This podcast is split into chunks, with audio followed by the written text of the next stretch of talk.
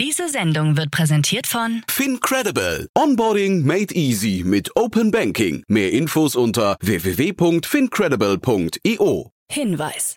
Startup Insider übernimmt keinerlei Haftung für die Richtigkeit börsenrelevanter und unternehmensbezogener Daten.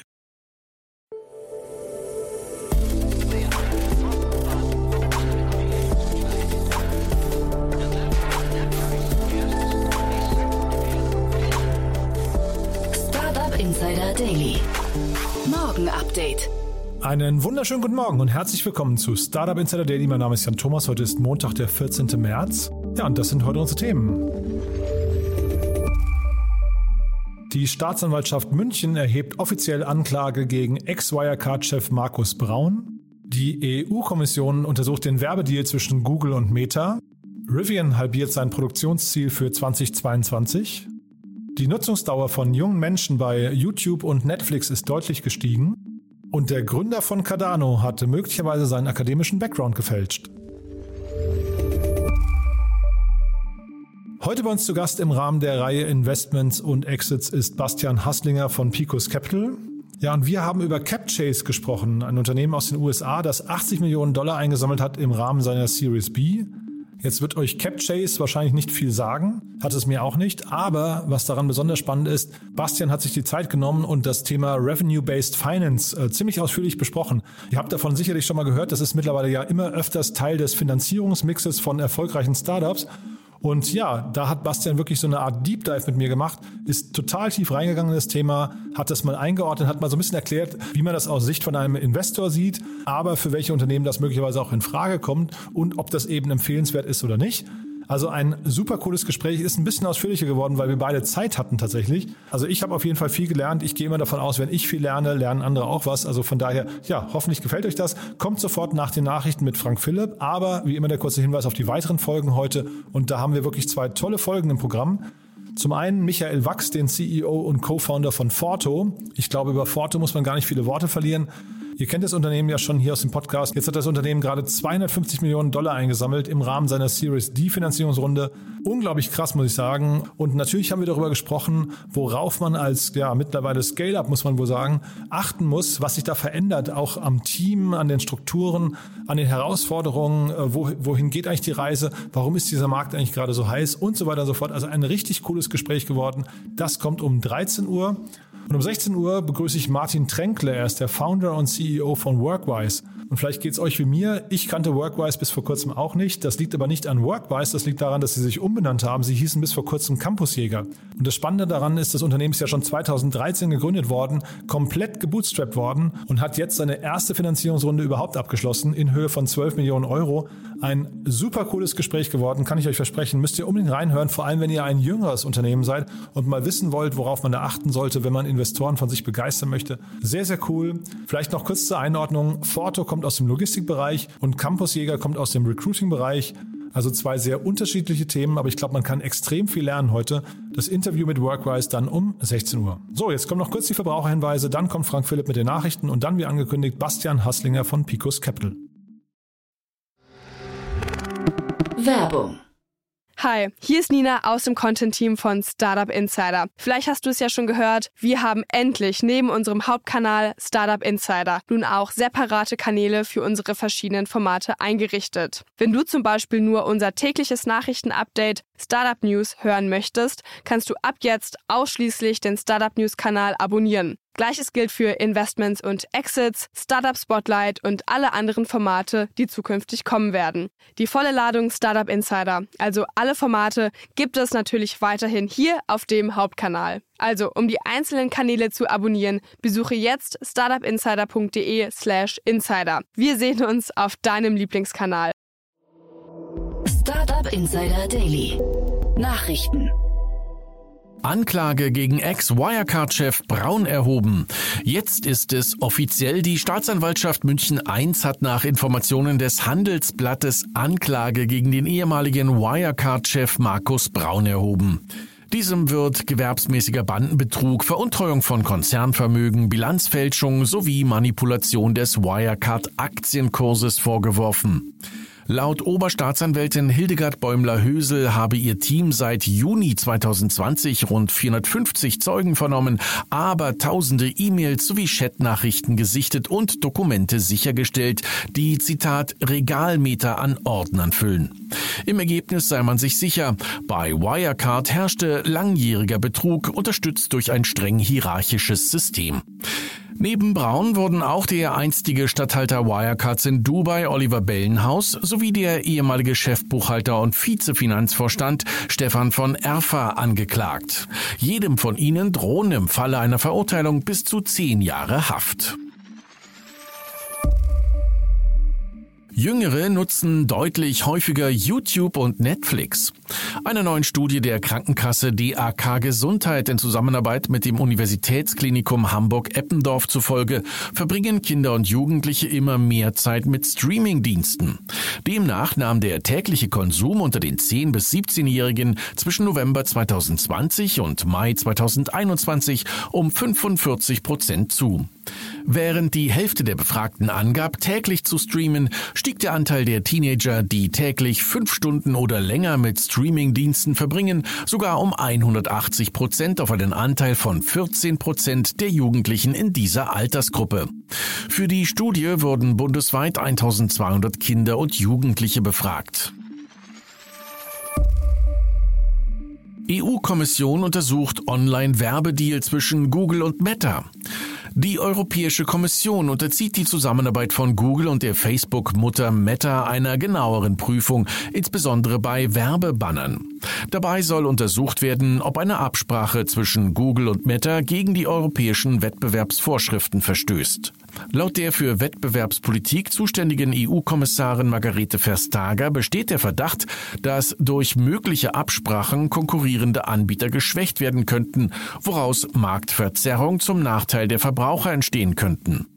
Die zu untersuchende Vereinbarung mit dem Codenamen Jedi Blue stammt aus dem Jahr 2018 und regelt die Teilnahme des von Meta betriebenen Werbenetzwerks Audience Network an Googles Open Bidding Netzwerk zur Echtzeitvermittlung von Werbeplätzen. US-Aufsichtsbehörde warnt vor Delisting chinesischer Unternehmen. Ende letzter Woche hatte die US-Börsenaufsicht SEC harte Maßnahmen gegen chinesische Unternehmen angekündigt.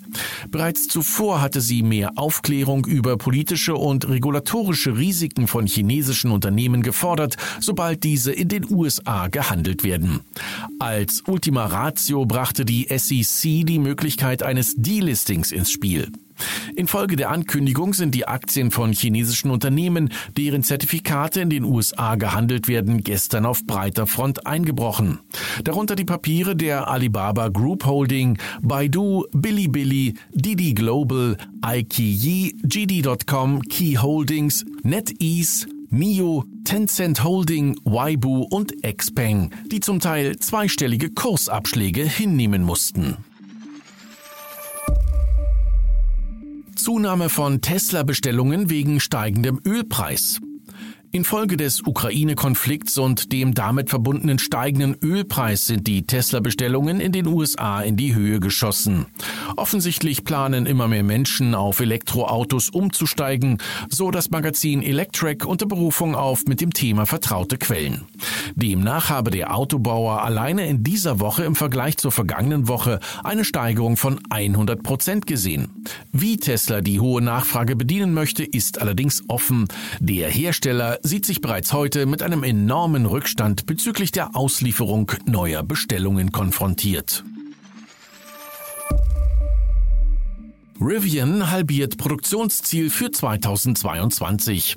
Der Elektroautoproduzent Rivian hat sein Ergebnis für das vierte Quartal und Gesamtjahr 2021 veröffentlicht. Demnach konnte das US-Unternehmen im vierten Quartal 2021 einen Umsatz von rund 54 Millionen US-Dollar verbuchen. Zugleich betrug das operative Ergebnis minus 2,454 Milliarden US-Dollar. Damit stieg der Nettoverlust im gesamten Geschäftsjahr auf 4,688 Milliarden US-Dollar und hat sich gegenüber dem Vorjahr mehr als vervierfacht. Auch der Ausblick auf das laufende Jahr ist alles andere als rosig. Aufgrund allgemeiner Probleme in der Lieferkette werde man im gesamten Jahr nur 25.000 Fahrzeuge produzieren können, statt der ursprünglich avisierten 50.000 Fahrzeuge. Rivian war erst im November an die Börse gegangen und hatte zunächst einen starken Start erwischt. Nach Verkündung der Zahlen am vergangenen Freitag ist die Aktie von Rivian um mehr als 7,5 Prozent eingebrochen. Amazon kündigt Aktiensplit und Rückkaufprogramm an. Da die Aktie des Tech-Unternehmens Amazon zuletzt rund 2800 US-Dollar kosteten, war es für Kleinanleger kompliziert, in das Unternehmen zu investieren. Jetzt hat das Unternehmen einen Aktiensplit im Verhältnis 20 für 1 angekündigt. Bevor der Schritt wirksam wird, muss noch die für den 25. Mai 2022 geplante Jahresversammlung der Aktionäre zustimmen. Neben der Ausweitung der Aktienzahl hat Amazon auch den Rückkauf eigener Papiere im Wert von bis zu 10 Milliarden US-Dollar angekündigt. Die Börse reagierte auf beide Nachrichten euphorisch. Der Aktienkurs von Amazon stieg im nachbörslichen Handel in einer ersten Reaktion um 10 Prozent. Wichtiger Meilenstein für fahrerlose Fahrzeuge. Die Hersteller und Betreiber von automatisierten Fahrsystemen könnten auf dem Weg zur Markteinführung vor der Erreichung eines wichtigen Meilensteins stehen. Nachdem der US-Automobilkonzern General Motors im letzten Monat die Genehmigung zum Bau und Einsatz eines selbstfahrenden Fahrzeugs ohne menschliche Bedienelemente wie Lenkrad oder Bremspedal beantragt hat, haben die US-Regulierungsbehörden Vorschriften erlassen, wonach Hersteller von vollautomatisierten Fahrzeugen nicht mehr verpflichtet sind, diese mit einer manuellen Steuerung auszustatten, um die Sicherheitsstandards zu erfüllen. Dies bedeutet im Klartext, dass Fahrzeuge künftig nicht mehr über, Zitat, einen Fahrersitz, ein Lenkrad und eine dazugehörige Lenksäule oder nur einen vorderen Beifahrersitz verfügen müssen. Stattdessen seien die Bedienelemente für Fahrzeuge, die ausschließlich für die Bedienung durch ein ADS ausgelegt sind, unnötig. Cardano-Gründer Hoskinson in Erklärungsnot. Der Ethereum-Mitgründer und Cardano-Erfinder Charles Hoskinson steht im Verdacht, bei seinem Bildungshintergrund ähm, nun ja geflunkert zu haben. Dies zumindest behauptet die Kryptojournalistin Laura Shin in ihrem aktuellen Buch The Kryptonians. Demnach habe Hoskinson entgegen seinen bisherigen Behauptungen weder ein Studium abgeschlossen noch sich für einen Doktortitel eingeschrieben. Die entsprechenden Zeugnisse habe er gefälscht. Während Hoskinson diese Behauptungen zunächst als Zitat großartige Fiktion abtun wollte, bemühte er sich im zweiten Schritt um Erklärungen und twitterte, ich habe meinen Abschluss gemacht, aber nicht promoviert. Ich werde zurückkehren und es nach meiner Pensionierung beenden. Ich habe auch ein Thema studiert, das nichts mit Kryptowährungen zu tun hat, Zahlentheorie, und die dort erworbenen Kenntnisse sind nicht auf die Entwicklung von Protokollen oder Softwaretechnik anwendbar. Diesen Tweet Tweet hat Hoskinson jedoch später wieder gelöscht. Unterdessen bleibt Jin bei ihrer Version und erklärte, dass ihre Nachforschungen bei den betreffenden Universitäten ergeben hätten, dass die MSUD kein Doktorandenprogramm in Mathematik anbietet und Hoskinson seinen Kurs an der UCB nie abgeschlossen habe. Startup Insider Daily. Kurznachrichten. Die Macher des populären Bored Ape Yacht Club spenden eine Million Dollar zur Unterstützung der Ukraine. Dies hat der offizielle Twitter-Account des Landes mitgeteilt. Die Macher gaben an, dass sie durch die Beiträge ihrer Mitglieder inspiriert worden seien. Die spätestens durch ihren aktuellen Netflix-Blockbuster bekannt gewordene Hochstaplerin Anna Sorokin steht offenbar kurz vor ihrer Abschiebung nach Deutschland. Laut Informationen des Spiegel hat die US-Einwanderungsbehörde den Termin für diese Woche bestätigt. Die 31-Jährige hatte sich bis zuletzt gegen die Abschiebung gewehrt. Der seit drei Jahren im Hochsicherheitsgefängnis Belmarsh in London inhaftierte Wikileaks-Gründer Julian Assange und seine Partnerin Stella Morris werden am 23. März heiraten. Das teilte Assanges Verlobte am Sonntag auf Twitter mit und schrieb, es ist nicht die Hochzeit, die wir geplant hätten, in einer Kirche, in der Außenwelt, umgeben von Familie und Freunden.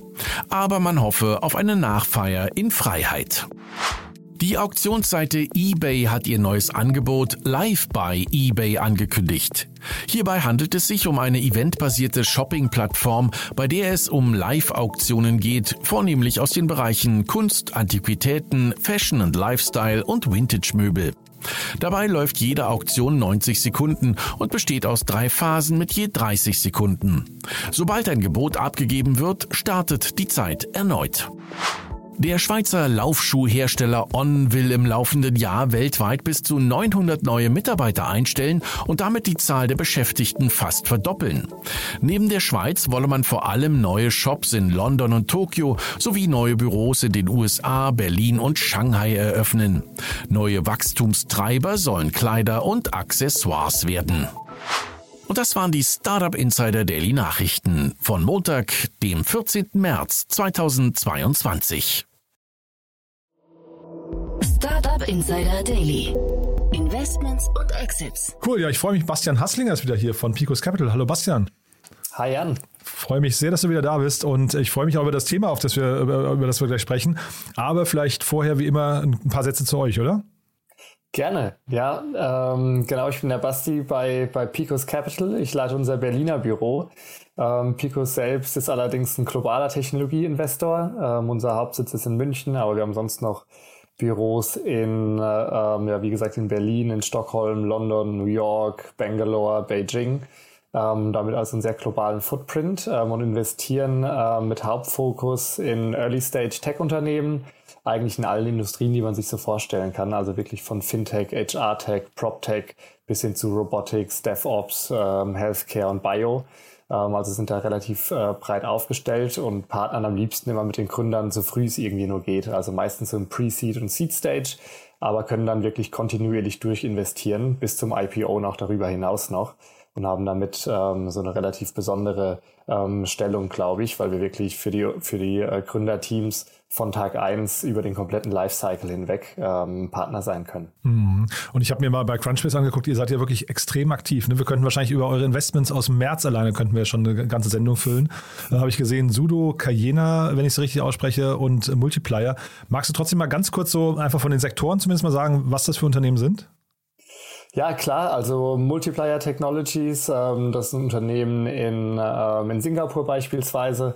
Ähm, die fokussieren sich auf das ganze Thema Global Employment, also wie kann man Mitarbeiter möglichst effizient in anderen Ländern als im eigenen anstellen. Ähm, wir sind äh, beispielsweise hier in Europa auch in ein Unternehmen investiert, Workmotion heißen die. Ähm, die haben ein ähnliches Modell. Ähm, Multiplier fokussiert sich aber sehr, sehr stark auf den südostasiatischen Raum. Ähm, und genau da haben wir vor ähm, ein bisschen mehr als einem Jahr haben wir initial investiert. Ähm, jetzt die letzte Runde ähm, dann zusammen mit Sequoia gemacht. Ähm, und genau da läuft äh, sehr gut, also ein bisschen im HR-Tech-Space ähm, verortet, Multiplier. genau, und sonst ähm, Cayena ist im Cybersecurity-Space. Und was hatten wir noch im März? Sudo habe ich hier noch Und Sudo, ja. ah ja, Sudo Afrika. Ja, das zeigt ja sehr gut unseren globalen Fit-Footprint. Ja, wow. ähm, genau, Sudo ähm, ist dann eben in Afrika im Fintech-Space. Ähm, ich glaube, Pre-Seed-Runde sogar, ja. Genau, da waren wir sehr früh ähm, dann auch schon mit dabei. Äh, zeigt, glaube ich, ganz gut wirklich so unseren globalen Ansatz und dass wir es auch schaffen, wirklich ähm, sehr, sehr früh ähm, mit, mit den Gründerteams äh, in den verschiedenen Geografien dann schon zu partnern. Und sag mal, wenn ihr jetzt Multiplier äh, und Workmotion sagst, du sind so ein bisschen ähnlich, ist das hinterher bei euch schon die Idee, dass man dann solche Unternehmen irgendwann vielleicht auch einander vorstellt und ich weiß nicht, so einen kleinen Schubs gibt, ob sie mal miteinander reden möchten? Das kann schon passieren, dass, unter, dass unsere Portfoliounternehmen miteinander kollaborieren zumindest. Ähm, das macht natürlich total viel Sinn. Wir haben mittlerweile 130 Portfoliounternehmen ähm, und viele bauen eben auch Produkte, die für andere relevant sind. Ähm, so eines von unseren ähm, bekannten ähm, europäischen Unternehmen ist beispielsweise Personio, waren wir auch der erste Investor. Ähm, und natürlich nutzt ähm, jedes Startup von uns ähm, dann auch Personio als deren HRIS-System. Und genau das Gleiche stimmt eben auch für ganz viele andere Unternehmen, in die wir investiert sind und so ein bisschen wirklich ähm, Netz, äh, also ähm, ja, Netzwerkeffekte innerhalb des eigenen Portfolios aufzubauen, ähm, dass äh, die, die Produkte und Unternehmen sich gegenseitig unterstützen können. Ähm, das ist definitiv einer von unseren ganz großen Ansätzen. Ähm, und so dieses kollaborative Zusammenarbeiten im Portfolio. Ähm, da achten wir auch sehr stark drauf. Finde ich äh, spannend, was du sagst, habe ich noch nie drüber nachgedacht, dass man ja als ähm, vielleicht ähm, möglicherweise erfolgreiche oder Entschuldige, dass man möglicherweise als, als, als Firma, die erfolgreich sein möchte, bei der Auswahl seines Investors ja vielleicht auch darauf gucken könnte, wie viele potenzielle Kunden sind im Portfolio. Ne? Wenn ihr sagst Personio, ihr äh, leitet dazu an, dass die, dass die äh, Unternehmen dann eben auch Personio nutzen, ist ja ein super smarter Move. Je größer der Investor, desto mehr potenzielle Kunden bekomme ich dann. Ne? Ganz genau, also so die Größe eines Investors und zumindest die Aktivität, aber auch wie stark ist der Investor vernetzt im globalen Ökosystem, ähm, hat natürlich wahnsinnig große Einflussfaktoren dann auch auf den ähm, also weiteren Erfolg eines Unternehmens, aber auch wie schnell so ein Unternehmen ähm, an den Markt gehen kann. Bei Workmotion beispielsweise, die ersten Kunden von Workmotion ähm, kamen natürlich auch aus unserem Portfolio. Ähm, und viele von unseren Portfoliofirmen sind jetzt ähm, natürlich Kunden von Workmotion. Ähm, und also das nur als Beispiel. Dasselbe ähm, stimmt natürlich auch für, ähm, für fast alle, fast alle von unseren ähm, so B2B ähm, Investments, die wir gemacht haben. Und ähm, das mit Sicherheit ähm, sehr äh, sollten, da sollten Gründerteams ähm, darauf achten, wenn sie mit äh, sich für den Investor entscheiden, ähm, welchen so Startschubs kann ein Investor vielleicht mitgeben, schon mit initialen Kunden, mit einem Expertennetzwerk ähm, und so weiter. Ähm, und genau, das ist auch was, wo wir uns sehr, sehr stark positionieren und was, glaube ich, auch alle unsere Portfoliounternehmen bestätigen können, dass wenn wir ähm, praktisch äh, die Zusammenarbeit starten, aber auch davor eben auch schon, dass wir da mit unserem Netzwerk ähm, sehr, sehr stark unterstützen. Ja, super spannend. Also wir kommen ja langsam so in die Phase, wo eher nicht mehr die Gründer pitchen müssen um die Investoren, sondern die Investoren müssen ihre Pitch-Decks bauen, damit die Gründer bei, bei ihnen irgendwie äh, zumindest Lust bekommen, mit ihnen zusammenzuarbeiten. Und dann wäre ja vielleicht so eine Folie tatsächlich ganz angebracht, dass man sagt, guck mal, wir haben hier gleich äh, 10, 20 Kunden für euch, die, die möglicherweise aus unserem Portfolio zu euch passen. Ne? Ja, genau. Also wirklich initiale Kunden, aber auch Expert, äh, Ex äh, Expertenzugang ähm, ist super, super wichtig. Ähm, und ja, genau, also dieses ähm, Investoren müssen für, für schon pitchen, dass sie in die Unternehmen reinkommen. Das ist natürlich das ist definitiv der Fall, ähm, insbesondere bei den ganz, ganz starken Gründerteams. Ähm, da prügeln sich die Investoren, ähm, ähm ja, hart gesagt, wirklich, um ähm, mit den Unternehmen zusammenarbeiten zu können. Und natürlich partizipieren wir genau in so Deals auch sehr, sehr stark, ähm, haben da zum Glück, ähm, für uns ist immer unsere Gründer und, äh, und Gründerinnen eben in unserem Portfoliounternehmen, die sind immer unsere stärkste Referenz. Also das Erste, was wir machen, wenn wir ähm, in konkreten Dealverhandlungen sind, stellen wir ähm, den, den Gründerteams, mit denen wir sprechen, erstmal ein paar Gründer aus unserem Portfolio schon vor. Ähm, ähm, das da mal so ein bisschen, da können sie sich darüber austauschen, ja, wie ist Picos denn eigentlich als Partner? Ähm, und genau, und äh, das ist dann äh, in der Regel natürlich sehr positiv für uns. Ähm, wir geben uns da sehr, sehr viel Mühe, größtmöglichen Mehrwert ähm, den Gründerteams ähm, wirklich zu geben. Ähm, und genau, das, äh, das ist da sehr, sehr wichtig. Mhm. Und das könnte jetzt fast eine gute Brücke zum, äh, zum Thema von heute sein, denn das wäre ja auch ein Unternehmen, was wahrscheinlich seine Investoren danach aussuchen könnte, ob dann möglicherweise eben im Portfolio potenzielle Kunden sind für das Modell, ne? Absolut, ja. Ähm, wir sprechen über CapChase. Ähm, CapChase ist ähm, einer der Revenue-Based Financing ähm, Player. Ähm, wir hatten ähnliche Situationen, gibt es auch in unserem bestehenden Portfolio. Ähm, also Vom Modell her meinst du? Vom Modell her nicht 100 Prozent, aber Billy zum Beispiel kennst du bestimmt ja, auch. Ja, natürlich, ich hatte auch schon einen ähm, Podcast hier, ja. Mhm. Ganz genau. Ähm, die bieten natürlich auch Financing-Lösungen, ähm, in dem Fall äh, Factoring und im weitesten Sinne dann auch bei Now Pay Later ähm, für B2B an. Ähm, und das ist ja ähnlich auch praktisch eine Financing-Lösung für eine alternative Finanzierungslösung für ähm, Unternehmen. Und CapChase äh, mit dem Revenue-Based Financing ähm, ist eben im weitesten Sinne löst ein ähnliches Problem, eben Zugang ähm, zu Kapital für, für Unternehmen. Ähm, vielleicht kann ich erstmal so Revenue-Based Financing erklären für Total die, gerne. Mhm. die es noch nicht kennen. Ist mittlerweile allerdings ein sehr, sehr ähm, heißes Modell. Das heißt, viele äh, werden davon schon gehört haben. Ähm, aber letztendlich Revenue-Based Financing ist ähm, praktisch non-dilutive Kapital für Unternehmen. Ähm, normal haben Unternehmen ja Zugang zu Kapital entweder über Equity Financing, also das praktisch auch wie wir als ähm, VC in äh, Unternehmen investieren. Eben wir investieren und bekommen im Gegenzug ähm, Anteile an diesem Unternehmen. Ähm, und die weitere Alternative normalerweise ist eben über traditionelle Banken dann eben einen Kredit zu bekommen. Ähm, und Unternehmen wie CapChase und das Revenue-Based Financing die lösen eben dieses Problem, weil Equity Financing ist natürlich relativ teuer in Anführungszeichen für ähm, ähm, die Gründerinnen.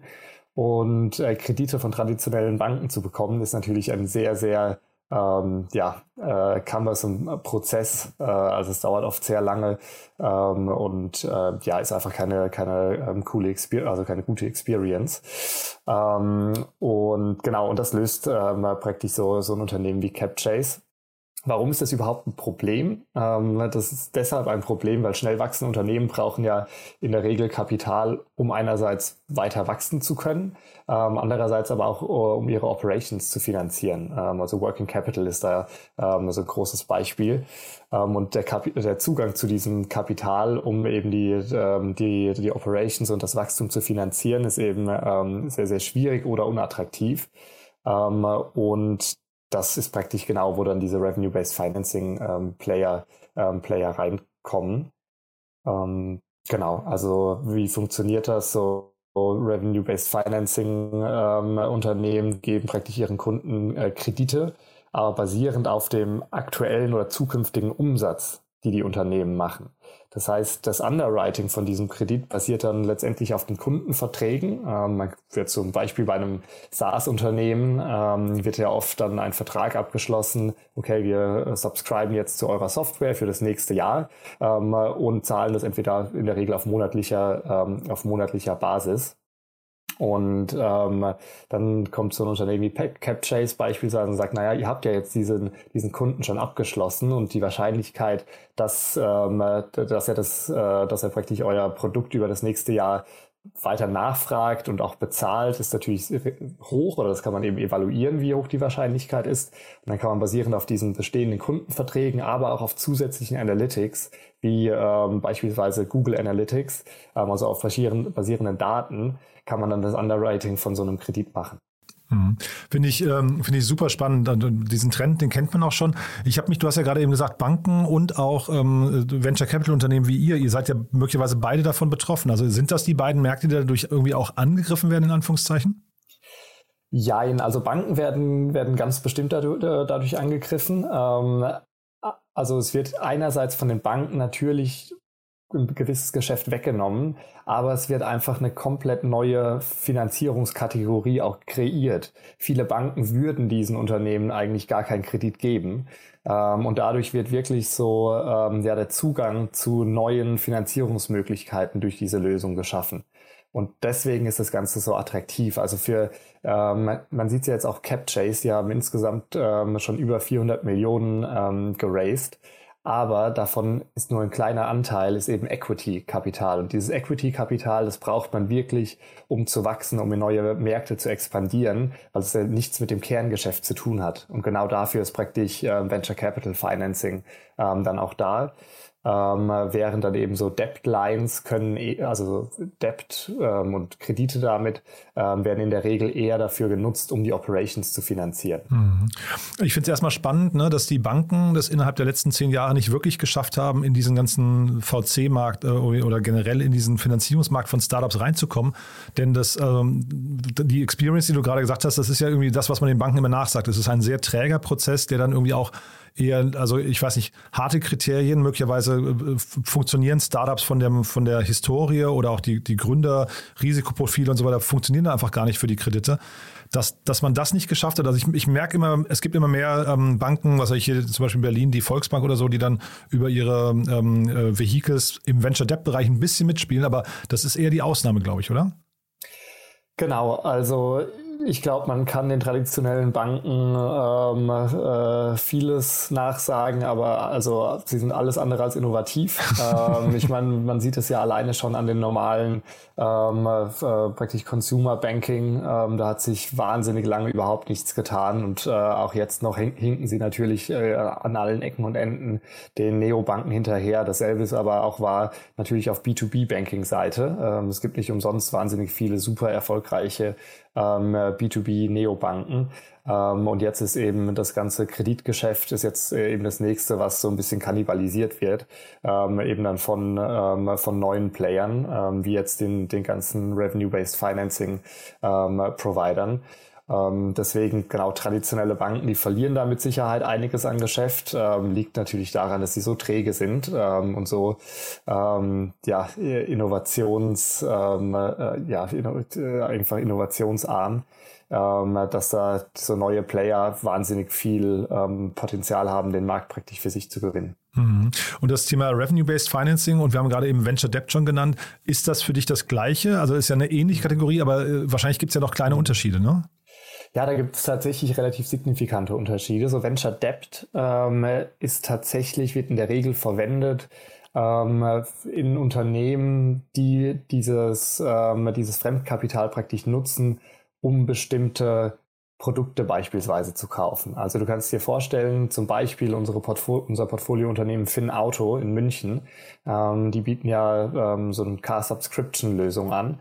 Ähm, und natürlich müssen die die ganzen Autos, die sie dann weiter ähm, vermieten, äh, müssen sie ja vorfinanzieren.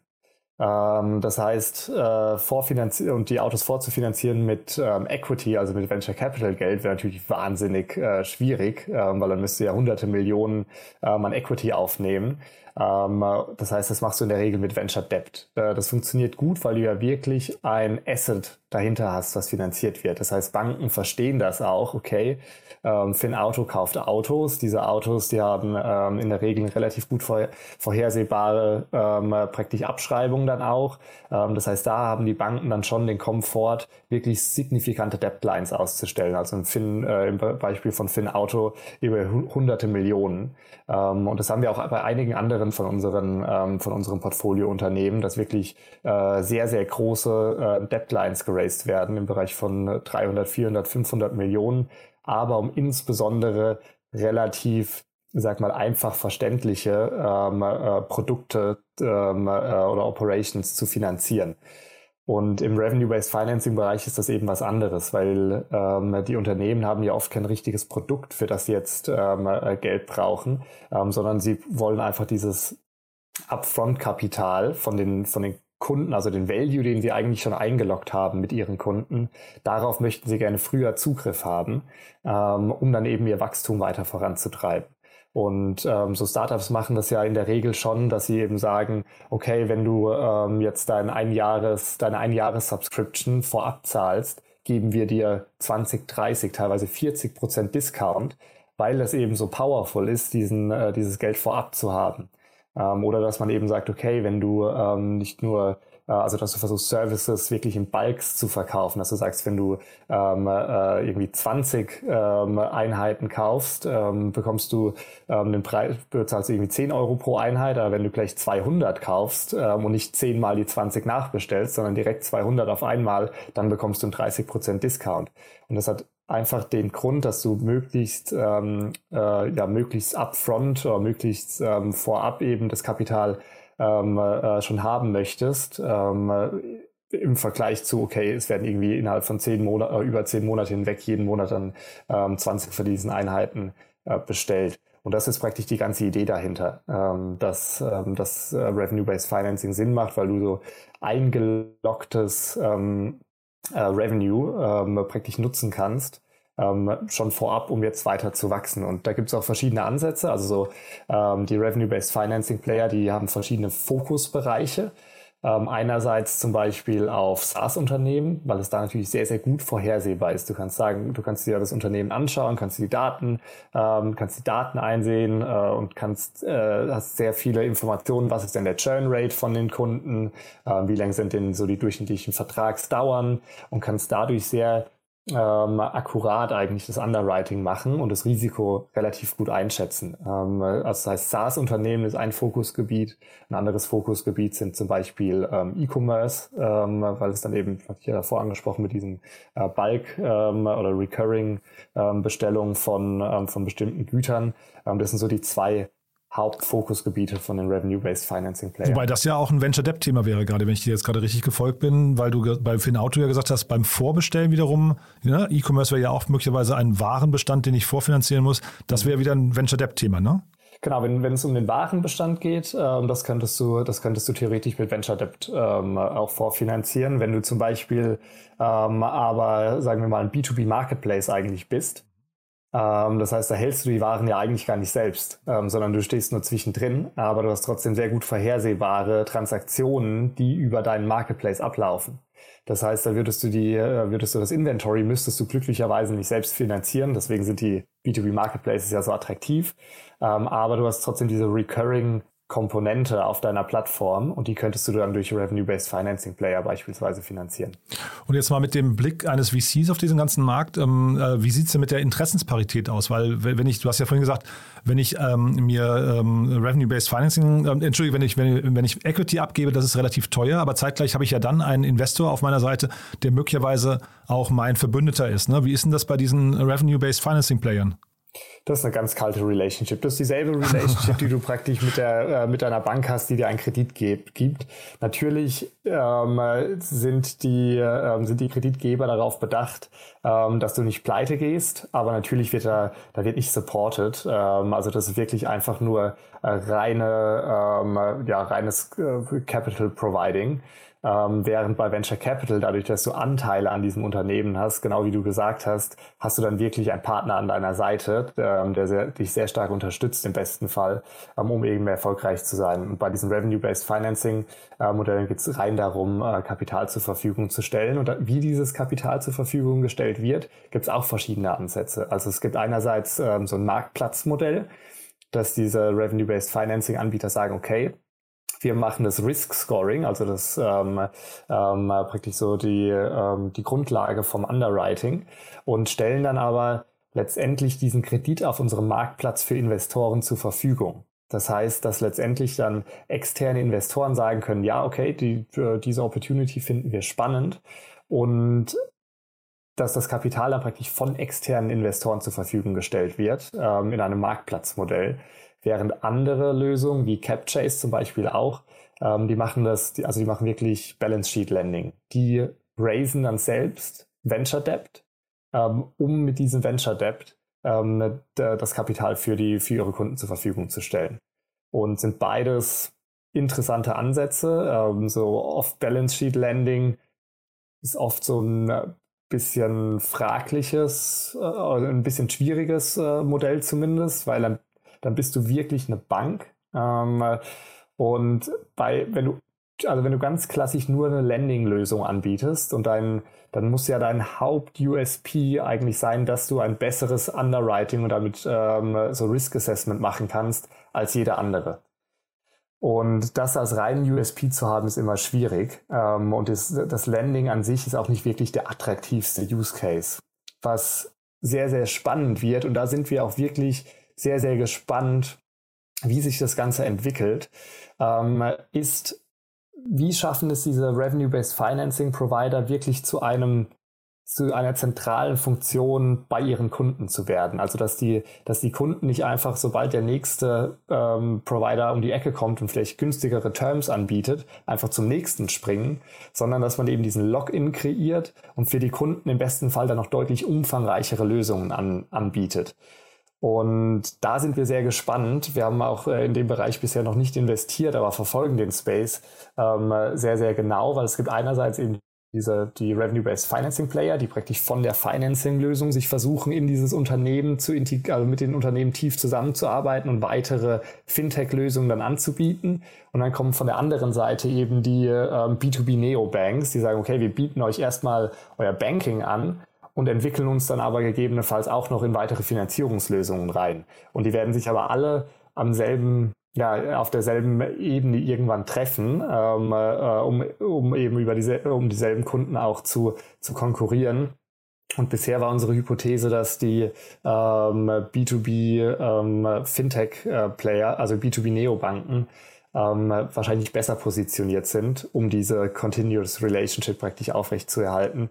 Aber die Revenue-Based Financing ähm, die jetzt hier unterwegs sind, die machen auch echt einen, äh, einen super spannenden Job und bieten dann eben so peu à peu immer interessantere ähm, Produkte auch noch um ihr initiales Hauptprodukt, eben das Revenue-Based Financing an. Ja, und ich habe gerade überlegt, wenn, also aus, aus eurer Sicht jetzt, ihr geht ja relativ häufig früh rein, haben wir ja vorhin gesehen, sogar Pre-Seed und so weiter. Ne? Ich meine, da ist wahrscheinlich die Konkurrenz zwischen äh, oder die Wahl zwischen Equity und Revenue-Based Finance noch gar nicht gegeben, aber wahrscheinlich ist es doch für euch auch total relevant oder zumindest ein großer Vorteil, wenn ein Startup sich später zumindest für einen gesunden Mix entscheidet. Also nicht nur Equity abgibt, weil dann verwässert ihr ja eigentlich auch, ne? Genau, also Revenue-Based Finance und insgesamt alternative Finanzierungsoptionen ist auf jeden Fall was, was in jedem, also in den meisten von unseren Portfoliounternehmen ein großes Thema ist. Ähm, und wir auch insbesondere als Early-Stage-Investor sind natürlich ähm, daran bemüht, dass unsere Unternehmen Kapital möglichst effizient aufnehmen. Und das heißt, möglichst ja, Equity Financing nur dann machen, wenn es auch wirklich notwendig ist und wenn es auch Sinn macht. Und ähm, alle anderen Finanzierungs- ja, Needs am besten, im besten Fall über Fremdkapital ähm, äh, ab, abbilden und eben nicht über, äh, über Eigenkapitalfinanzierung. Ja, das meine ich gerade mit Interessensparitäten. Ne? Also wenn ihr, wenn ihr verwässert, verwässern halt alle. Ne? Also deswegen ist es im Prinzip, ihr sitzt dann wirklich im gleichen Boot. Und deswegen fand ich es auch spannend, dass du gesagt hast, bei, bei äh, Revenue-Based Financing-Providern ist dann die Beziehung eigentlich relativ äh, kühl und vielleicht, vielleicht nüchtern. Du hast äh, Nochmal das Thema Daten. Ähm, was sind denn so Daten, die Sie sich angucken? Also ich weiß das zum Beispiel bei den SaaS- und E-Commerce-Unternehmen, da, da kenne ich das, da gibt es zum, zum, Teil sogar Schnittstellen, die man andockt. Ne? Dann, die, die lesen das sogar zum Teil in Realtime aus. Dann hast du Google Analytics genannt, aber was gibt es noch für Themen? Ja, es gibt äh, einen Player, den wir auch wahnsinnig spannend äh, finden, auch mit einem super Gründerteam, ähm, mit dem wir auch länger gesprochen haben, ist zum Beispiel Arc Capital ähm, in, ähm, die sind based in Stockholm.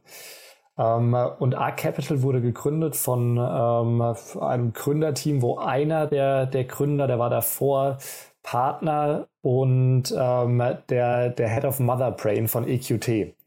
Ähm, und EQT, also der große PE, mit, natürlich auch mit, ähm, mit einem VC-Ableger, die auch ähm, super erfolgreich unterwegs sind, die haben ein sehr, sehr also dieses Motherbrain ist praktisch so eine Daten-Analytics-Plattform, basierend auf derer sie Unternehmen analysiert haben. Einerseits neue Investment-Opportunities gefunden, dann zum Beispiel, wenn sie gesehen haben, die Unternehmen wachsen extrem schnell, haben super viele App-Downloads, ähm, haben äh, irgendwie wahnsinnig positive Kundenreviews und so weiter. Ähm, wurden aber auch äh, genommen, um kontinuierlich praktisch die, die Gesundheit der, der Unternehmen zu, zu beurteilen. Das heißt, der hat schon bei, schon bei EQT wirklich so eine Data Analytics Plattform aufgebaut, um die Gesundheit ähm, von Unternehmen beurteilen zu können. Und ähm, genau das macht er jetzt eben in seinen neuen Unternehmen auch. Die machen Revenue-Based Financing ähm, oder insgesamt Non-Dilutive Growth Loans, sagen sie, weil sie es gar nicht nur basierend auf, ähm, ähm, auf so Recurring Revenue machen wollen ähm, und analysieren eine super breite ähm, eine super breite Datenbasis, um die Gesundheit des Unternehmens festzustellen. Weil im Kern geht es ja wirklich darum, wie gesund ist das Unternehmen, also wie likely ist es, dass das Unternehmen das Kapital, was ich geliehen habe, auch wieder zurückzahlen kann. Und da kannst du alle möglichen Daten ähm, abfragen. Also einerseits kannst du Google Analytics, du kannst aber wirklich auch äh, in du kannst Produktinformationen, wie verhalten sich die Kunden innerhalb des Produktes, wie ist so ähm, das Spending-Verhalten von deinen Kunden. Also kannst wirklich dann in die, dich in die Financial Systems ähm, der deiner, deiner ähm, jetzt in dem Fall also der, der Kunden der Revenue-Based Financing Provider ähm, äh, ein, einloggen und ähm, dort praktisch so Transaktionsdaten analysieren auch. Ähm, und es gibt wirklich wahnsinnig viele Datenvielfalt, ähm, die man analysieren kann, um die Attraktivität von, oder die, die Gesundheit eines Unternehmens zu beurteilen. Und das ist mit Sicherheit ein sehr, sehr wichtiger ähm, ein wichtiges Kernprodukt auch der Unternehmen, dass sie sagen können, hier, wir können basierend auf einer großen Datenvielfalt äh, möglichst effizient ähm, das Underwriting oder damit das, äh, das Risk Assessment machen.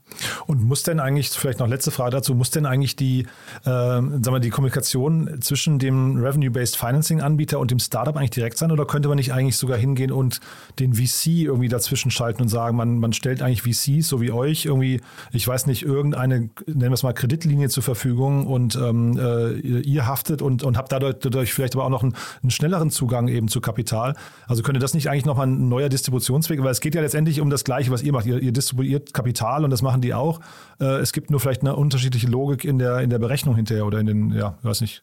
Ja, ja also ich bin mir, ich bin mir ganz sicher, also ich bin mir ganz sicher, dass die, dass die Revenue-Based Financing-Anbieter sehr interessiert sind an VC-Collaborations auch, weil es für die ja ne? wirklich ne? ähm, ein relativ guter ähm, ja, Customer Acquisition Channel. Äh, also ein, ein VC, wie jetzt beispielsweise ein 130 Portfoliounternehmen, ähm, wir könnten ihnen relativ schnell sagen, für welche Unternehmen jetzt ähm, so eine Lösung äh, relevant wäre. Und damit äh, könnte man da, ist es einfach ein ganz guter Go-to-Market wahrscheinlich über VCs oder insgesamt für Leute, die sich in diesem Netzwerk auskennen. Also wir haben auch gesehen, dass einige von diesen ähm, Revenue-Based Financing-Anbietern ähm, Leute aus dem, aus dem VC- und äh, Tech-Umfeld äh, angestellt haben, um neue Märkte in neue Märkte reinzugehen, ähm, weil da natürlich so die ähm, ja, Connectivity innerhalb eines Marktes und die Beziehung zu, ähm, äh, zu bestehenden äh, Startups und Ventures wieder spannend sein könnte, natürlich ähm, sehr relevant ist. Und wie gesagt, für uns ist es ein attraktiv, sehr attraktives äh, Modell, was natürlich ähm,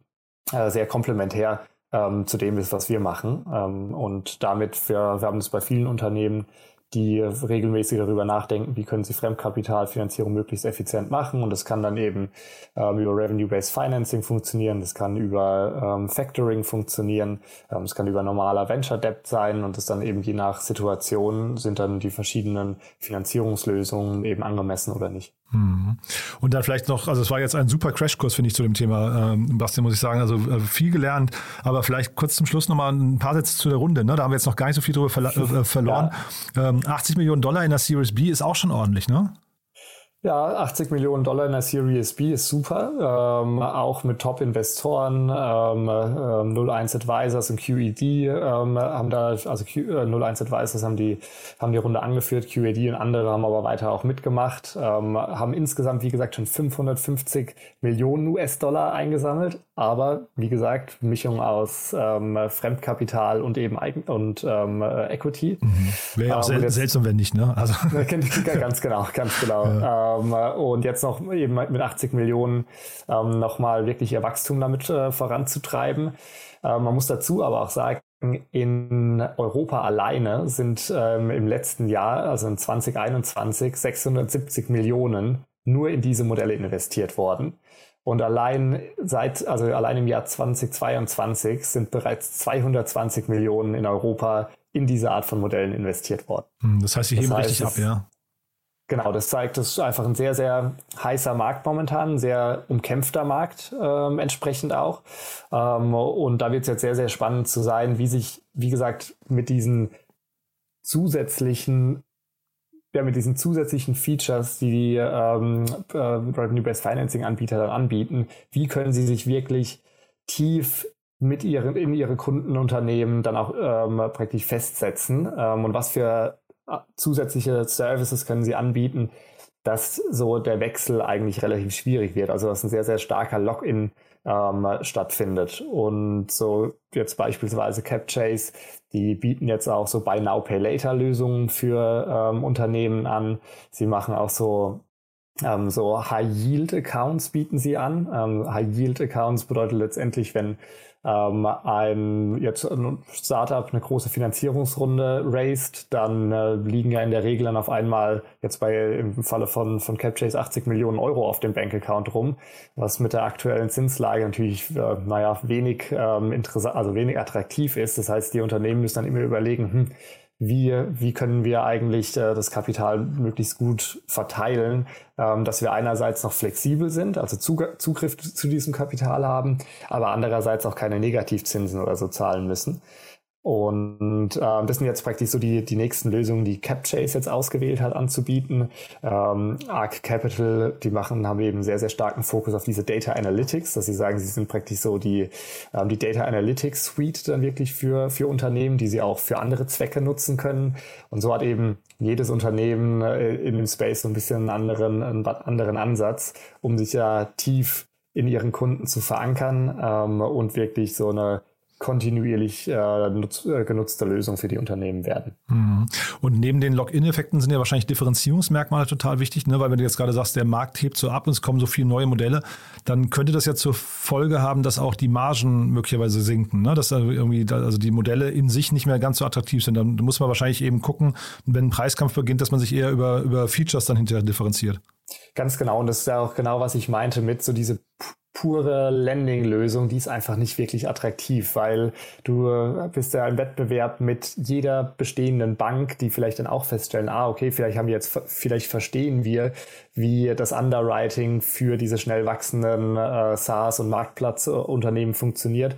Naja, dann bieten wir jetzt eben auch Kredite an und dann so im ja, im Fremd, der Fremdkapitalfinanzierung gibt es einfach so viele Player, ähm, weshalb da sehr starker Druck dann ähm, auf den Margen letztendlich ist. Und deshalb sind, ähm, sind diese ähm, Additional Features und eher die Entwicklung hin zu einem mehr umfassenderen ähm, Fintech-Lösung für Unternehmen, die wird sehr, sehr wichtig sein, um sich in dem Markt ähm, langfristig behaupten zu können. Und wie gesagt, da gibt es verschiedene Ansätze. Wir sind, wir verfolgen das sehr, sehr gespannt ähm, und ähm, haben jetzt auch, also ich meine, wir haben mehrere Investments eher auf der B2B-Neobanken-Seite gemacht, ähm, aber die, die bestehenden, die bestehenden Player im Revenue-Based Financing-Markt machen da auch echt einen, einen super Job und äh, es gibt da wahnsinnig, wahnsinnig coole Modelle auf jeden Fall, ähm, die wir, die wir konstant und akt äh, und kontinuierlich praktisch auch beobachten.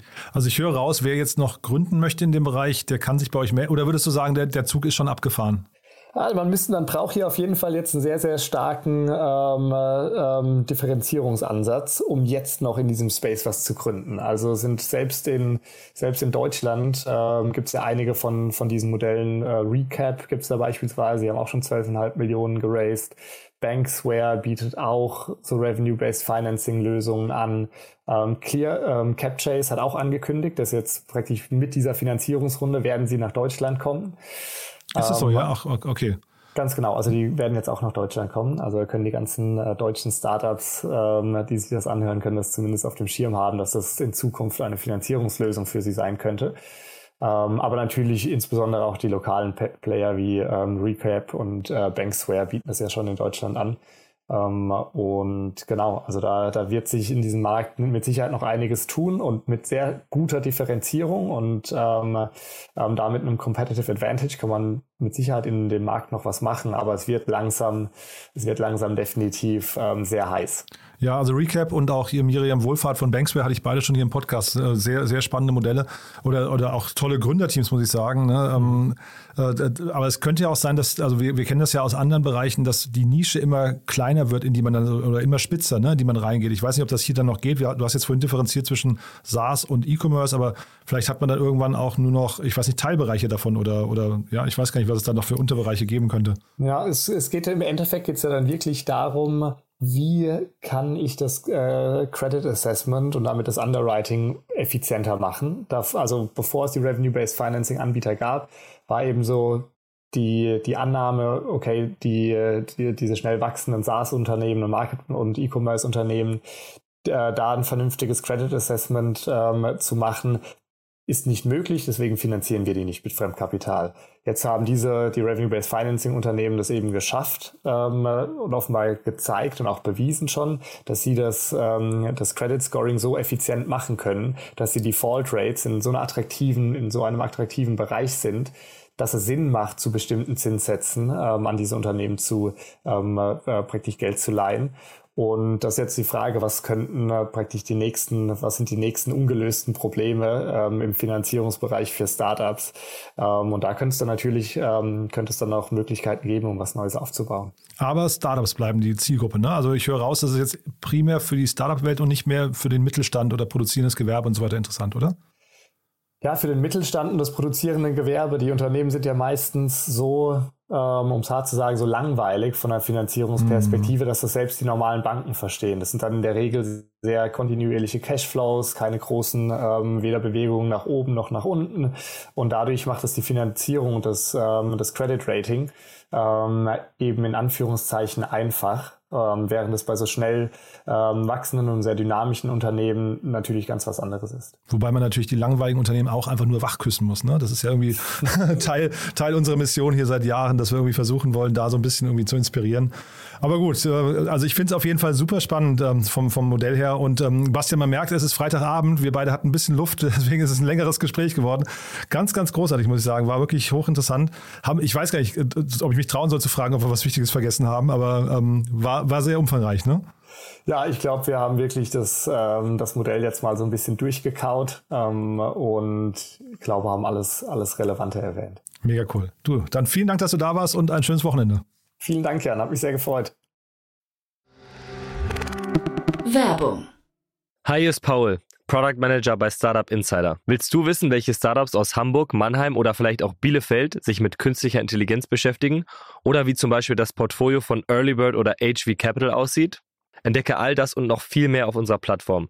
Kostenlos und ohne Begrenzungen. Unsere Datenbank umfasst über 20.000 Profile aller relevanten Startups, Investoren und Personen, die darauf warten, von dir entdeckt zu werden. Also, wenn ich dein Interesse geweckt habe, schau einfach mal auf unserer Plattform vorbei unter startupinsider.de/slash insider. Startup Insider Daily, der tägliche Nachrichtenpodcast der deutschen Startup-Szene. So, das war Bastian Hasslinger von Picos Capital. Ich habe es ja vorher angekündigt, es war ein bisschen ausführlicher. Ich nehme einfach mal an, das ist in eurem Sinne, denn ich glaube, man kann wirklich sehr, sehr viel lernen, gerade wenn Investoren sich mal in die Karten schauen lassen und so ja, einen kleinen Deep Dive geben zu bestimmten Themen. Ich glaube, man kann da unglaublich viel mitnehmen. Ich weiß nicht, wie es euch geht. Gebt uns gerne Feedback. Teilt auch gerne diesen Podcast an Unternehmen oder Startups oder Gründerinnen und Gründer, die ihn hören sollten. Dafür schon mal vielen Dank an euch und wie immer die Bitte an euch, hinterlasst gerne eine Rezension auf Apple Podcast oder Spotify. Das geht ganz schnell, einfach nur ein paar Sterne hinterlassen und vielleicht noch einen kurzen Kommentar dazu. Dann sorgt ihr dafür, dass der Algorithmus uns kennt, uns wahrnimmt und den Podcast auch möglicherweise den richtigen Leuten anzeigt. Dafür schon mal vielen Dank an euch und ja, ansonsten hoffentlich bis nachher. Ihr habt es ja mitbekommen, um 13 Uhr geht es weiter mit Michael Wachs, dem CEO von Forto. Ein richtig cooles Gespräch über die Herausforderungen eines Scale-Ups, das gerade 250 Millionen Dollar eingesammelt hat. Und um 16 Uhr dann Martin Tränkle, Founder und CEO von Workwise. Da ist es quasi das genaue Gegenteil. Das Unternehmen hat gerade seine erste Finanzierungsrunde abgeschlossen. Nach neun Jahren hat bis hierher gebootstrapped. Ein unglaublich spannendes Gespräch, unglaublich viele Learnings drin. Kann ich euch auch nur ans Herz legen, da mal reinzuhören. Das kommt nachher um 16 Uhr. Bis dahin alles Gute und euch erstmal einen wunderschönen Tag. Ciao, ciao. Diese Sendung wurde präsentiert von Fincredible. Onboarding made easy mit Open Banking. Mehr Infos unter www.fincredible.io.